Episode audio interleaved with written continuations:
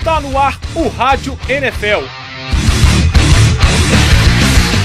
O programa da Rádio Online da PUC Minas que vai falar tudo sobre futebol americano. Eu sou Wesley Diniz. E eu sou Caio Miari.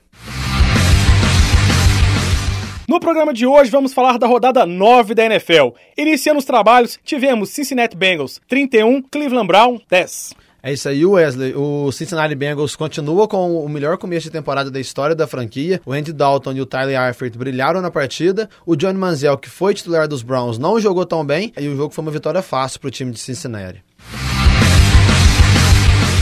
Já nos jogos de domingo, tivemos os Steelers vencendo por 38 a 35 o Oakland Raiders, New York Jets 28, Jacksonville Jaguars 23. Após prorrogação, os Saints perderam para os Titans de 34 a 28. Os Patriots seguem imbatíveis e ganharam de 27 a 10 dos Redskins. Por fim, Minnesota Vikings, após prorrogação também, bateu os Rams por 21 a 18.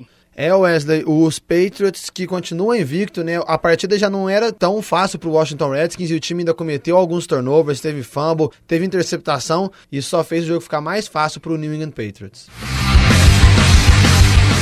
Ainda no domingo, tivemos os Panthers vencendo os Packers por 37 a 29. O Buffalo Bills bateu o Miami Dolphins por 33 a 17. Os Buccaneers perderam para os Giants de 18 a 32. 49ers, enfim, venceram 17 a 16 contra os Falcons. Indianapolis Colts 27 e o Denver Broncos 24. O Carolina Panthers venceu o Green Bay Packers, segue também com o melhor começo de temporada da história da franquia, e a gente está vendo os Packers com o um ataque sofrendo um pouco sem o jogo corrido e com o Aaron Rodgers cometendo alguns erros. Já na defesa, ela também vem sendo um dos pontos fracos do time, cedeu 1.475 jardas em três partidas. E isso explica agora por que os Packers estão com duas derrotas seguidas. O outro jogo que passou na ESPN entre Indianapolis Colts e Denver Broncos, né, o Peyton Manning reencontrando o Indianapolis Colts pela quarta vez, e de novo, Indianapolis ele saiu de campo derrotado. Foi a primeira vitória do Indianapolis Colts contra adversários de fora da sua divisão desde 2014, na semana 14, quando o time derrotou o Cleveland Browns.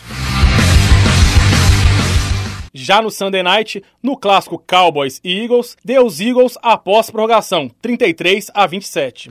Essa foi uma das partidas mais importantes da rodada pela situação da divisão leste da Conferência Nacional. O Philadelphia Eagles, pelo quarto jogo seguido, passou das 150 jardas. O ataque parece que está continuando numa constante e venceu o Dallas Cowboys, que tem um ataque que está oscilando cada vez mais. E sem o Tony Romo, os Cowboys agora com seis derrotas consecutivas.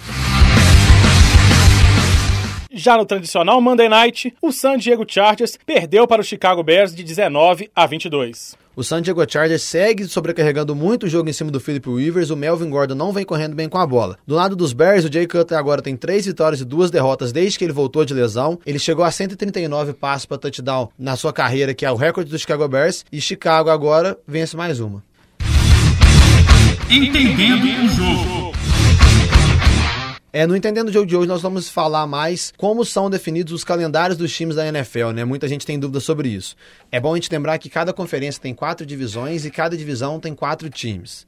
Um time joga contra seus três adversários de divisão duas vezes, uma em seu estágio e uma vez fora dele. Além disso, o time também vai enfrentar todos os campeões de divisão da sua mesma conferência do ano de 2014. E por fim, esse time enfrenta os adversários de mais duas divisões, uma divisão de cada conferência. Essa definição é decidida através de um sorteio. Bolão, Bolão da, semana. da semana.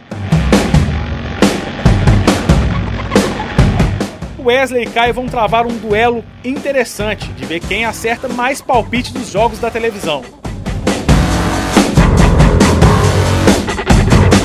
Bolão dessa semana, vamos começar com o jogo entre New York Jets e Buffalo Bills. Eu acho que dá Jets. Eu também vou de New York Jets. O Redskins enfrenta o New Orleans Saints em Washington. Eu acho que dá o Saints mesmo jogando fora de casa. É, os Saints estão jogando melhor fora de casa do que em seu estádio, então eu também vou de New Orleans Saints. Philadelphia Eagles e Miami Dolphins, acho que dá os Eagles. Os Eagles precisam continuar correndo com a bola, eu acho que eles vão conseguir. Philadelphia leva. Giants e Patriots. Acho que o Patriots continua imbatível e vence os Giants. As últimas três vezes que o Giants pegou o New England Patriots, eles venceram, incluindo duas vitórias no Super Bowl. Dessa vez eu acho que dá New England Patriots. Seattle e Arizona Cardinals. Ainda creio que o Seattle vai dar a volta por cima e vai classificar mesmo que seja com o wild card. da Seattle. Eu acho que o Arizona Cardinals vai conseguir superar o fraco ataque do Seattle Seahawks e levar essa mesmo fora de casa. Por fim, Cincinnati Bengals e Houston Texas, acho que Cincinnati continua sendo uma das equipes invictas da temporada. Eu também acho que dá Cincinnati Bengals facilmente.